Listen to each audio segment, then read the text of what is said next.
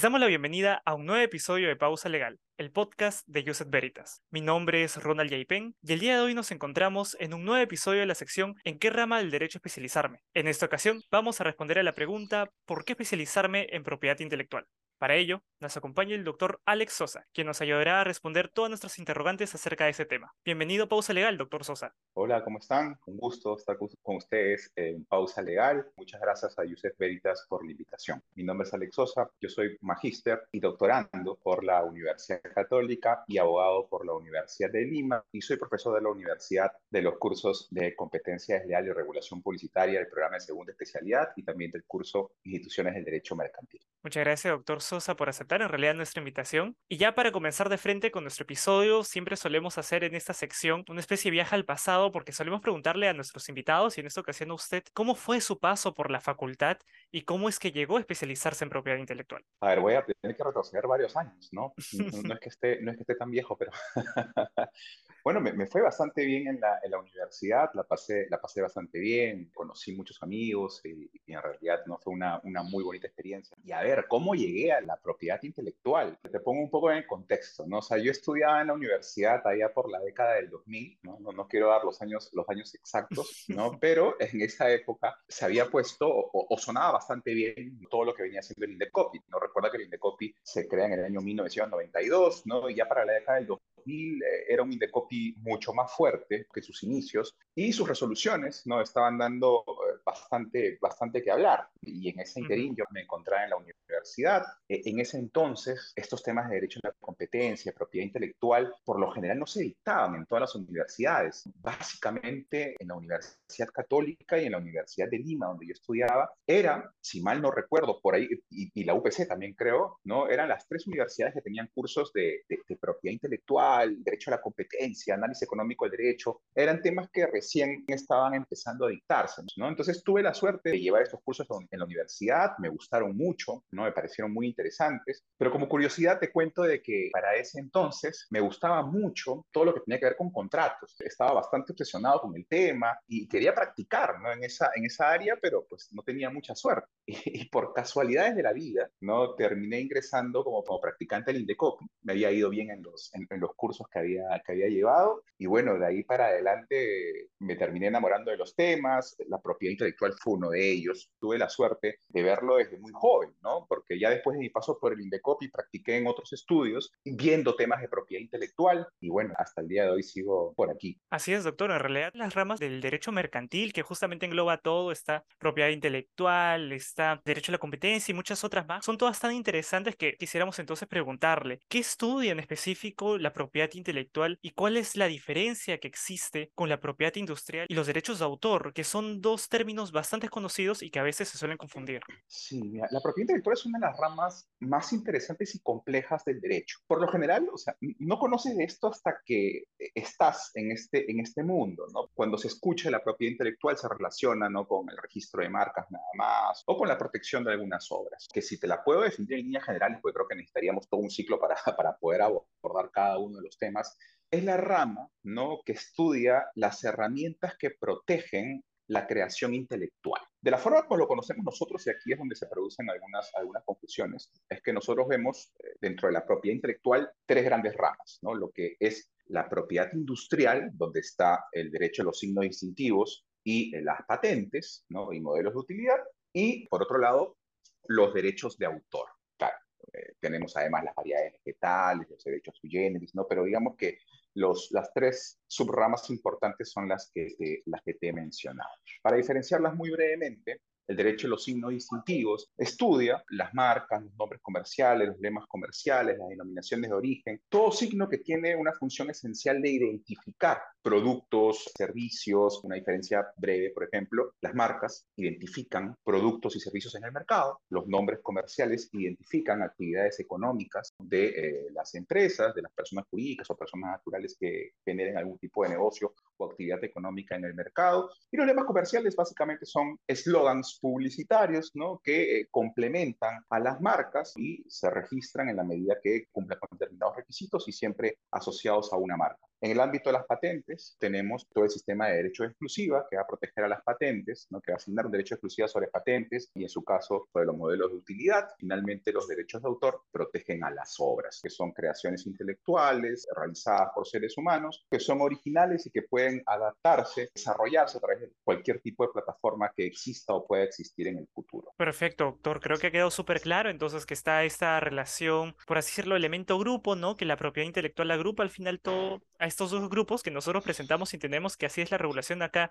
por lo menos en el país. Y ahora que ya más o menos conocemos en qué consiste la propiedad intelectual, quisiéramos preguntarle cuál es el campo laboral que aquellas personas que se especializan en el derecho de propiedad intelectual pueden ejercer? Es bastante diverso. Podemos empezar por, por formar parte de la, de la autoridad nacional, ¿no? en este caso de, del DECOP, la Dirección de Signos Distintivos, la Dirección de Derechos de Autor y sus respectivas salas. De hecho, varios chicos que terminan especializándose en estos temas terminan haciendo sus prácticas y trabajando en el DECOP. El día de hoy, los estudios más importantes del país, los estudios boutique, cuentan con áreas especializadas en el tema y gozan de gran demanda en el mercado. También, por ejemplo, las empresas. Algunas de ellas suelen tener áreas legales y estas se encargan también del análisis de propiedad intelectual o de contingencias que se puedan desarrollar en el ámbito de la propiedad intelectual. Pero no solamente se queda ahí, se pueden hacer consultorías sobre el particular. De hecho, no son pocos los abogados que se encargan de hacer consultorías nacionales e internacionales sobre estos temas, ¿no? Aparte que una de las particularidades de la propiedad intelectual es que está bastante involucrada con el desarrollo de las nuevas tecnologías. Entonces, son temas que se renuevan constantemente. La propiedad intelectual en sí misma tiene una válvula de autorregulación para innovando y, y, se para presentando retos muy importantes. Y finalmente la docencia, ¿no? La academia también es un escenario donde los abogados nos, nos podemos desenvolver y desarrollando estos temas que son tan interesantes. Lo que es la academia es solamente el dictado, sino también el desarrollo de papers, de investigaciones sobre el particular. Así que es un área que nos brinda varios campos como para poder explotarlos, como para poder desarrollarlos. Perfecto, doctor. Lo que usted nos cuenta es bastante variado el campo laboral en el que uno puede ejercer especializándose en propiedad intelectual desde el ámbito público hasta el ámbito privado. Y claro, la parte académica nunca falta. De hecho, usted ha escrito justo un artículo para la última edición del manual a que ha sacado Use. No sé si usted nos podría compartir un poco de su experiencia escribiendo el mismo. No, una experiencia muy, muy interesante y, y de hecho aprovecho la oportunidad para dar a User Veritas por el desarrollo de, de estos manuales, ¿no? También hace poco desarrollaron el manual de protección al consumidor, Exacto. si no recuerdo, y ahora este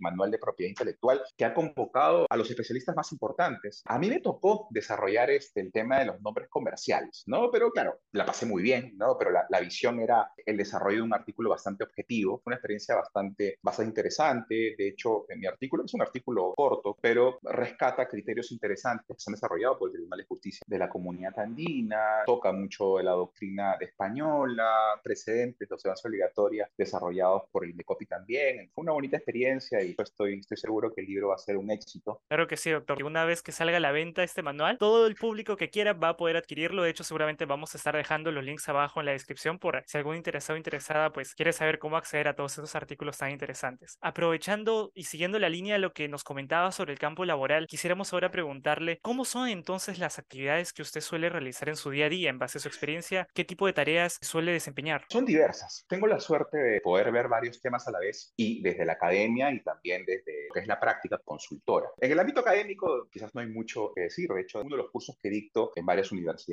es curso de propiedad intelectual, como también dicto cursos que están bastante conectados o que tienen conexiones importantes, como por ejemplo los cursos de competencia desleal. Y bueno, y escribo artículos donde combino estos temas que tanto me apasionan. Pero por el lado de la práctica de mi día a día como abogado, como consultor, y de hecho con la experiencia que tuve también formando parte de una empresa y asesorando empresas, es una actividad bastante entretenida. ¿Por qué? Porque el abogado de empresa, una de sus tareas principales es informar al cliente de las potenciales contingencias a las que se podría enfrentar con el lanzamiento de un nuevo producto o el desarrollo, por ejemplo, de una campaña publicitaria. Se dan escenarios bien interesantes porque puedo por lo menos mezclar muchas de las especialidades que me apasionan. Por ejemplo, si se quiere lanzar una campaña publicitaria y si es que un cliente quiere que revise esta campaña antes de que esta se difunda, el análisis tiene que ser completamente integral. No solamente desde el ámbito del derecho publicitario, que es cumplir con las restricciones o la regulación de la competencia desleal que están en el decreto legislativo 1044, sino que hay que hacer todo un análisis integral. En esta campaña publicitaria puede haberse utilizado una obra musical como jingle, ¿no? lo que es un jingle publicitario, podría haber una contingencia del ámbito de los derechos de autor si no se ha solicitado la autorización correspondiente para hacer uso de esa obra,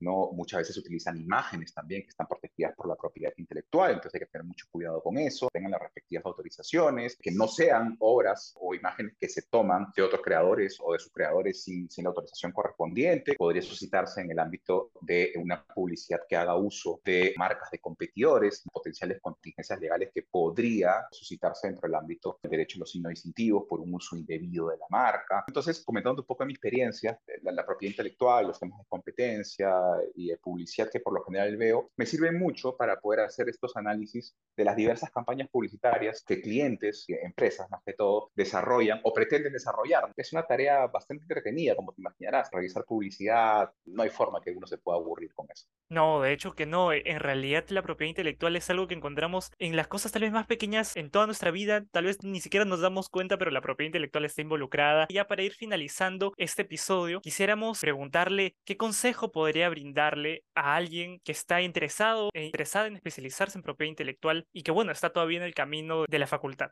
A ver, un consejo que les podría dar, básicamente es aprovechar el momento que tienen, este momento de no tantas responsabilidades como para poder convertirse en unos pequeños ratones de biblioteca. Que claro, ahora es completamente distinto al día de hoy ustedes desde su casa, desde donde estén, pueden estar revisando papers, bajándose artículos y leyéndolos, ¿no? Entonces, una primera recomendación o una recomendación general que, que les podría dar es eso. Especializarse implica no dejar de leer, revisar diversas posiciones. Muchas veces cometemos el error de quedarnos con la posición o con la opinión de nuestro profesor, que puede ser correcta, puede ser incorrecta, pero siempre es bueno contrastarla con la opinión o el desarrollo o la posición de otros académicos. Y de esa forma uno puede ir construyendo también su propia posición. Nunca dormirse en los laureles. La propiedad intelectual, como te digo, está constantemente evolucionando. Los retos que se presentan son básicamente diarios. Imagínate la cantidad de papers que se están generando en este momento sobre todo lo que es el metaverso y la propiedad intelectual,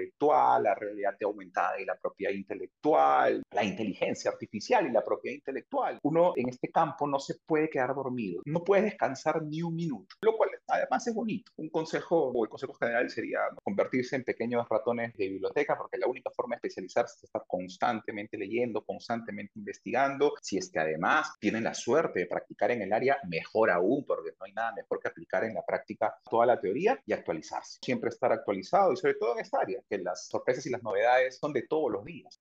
Perfecto, doctor. Entonces creo que ha quedado súper claro. La propiedad intelectual es una rama que está en constante movimiento, como usted dice, evoluciona cada día y con la tecnología que también no tiene freno alguno, pues la propiedad intelectual parece que le sigue los pasos en cada uno que da la tecnología. Entonces, nuevamente agradecerle, doctor. No sé si desea agregar algunas palabras finales y para despedirse de nuestra audiencia. Nada, muchas gracias eh, a ti, Ronald. Muchas gracias a Pauso Legal. Me ha encantado formar parte del programa Así que cuando quieran invitarme, yo feliz de poder estar con ustedes. Y como siempre, es un gusto poder conversar con estudiosos del derecho, con alumnos. Y pues nada, ha sido pues un gusto formar parte de este programa. Así que nada, doctor, muchas gracias por acompañarnos en este episodio. Y muchas gracias a ustedes por acompañarnos en este nuevo episodio de Pausa Legal. No olviden que nos pueden encontrar en TikTok e Instagram como arroba pausa legal y en todas las plataformas de podcast y YouTube como Pausa Legal. Igual forma, si desean más contenido jurídico, nos pueden encontrar como arroba Veritas. Nos vemos en un próximo Hasta pronto.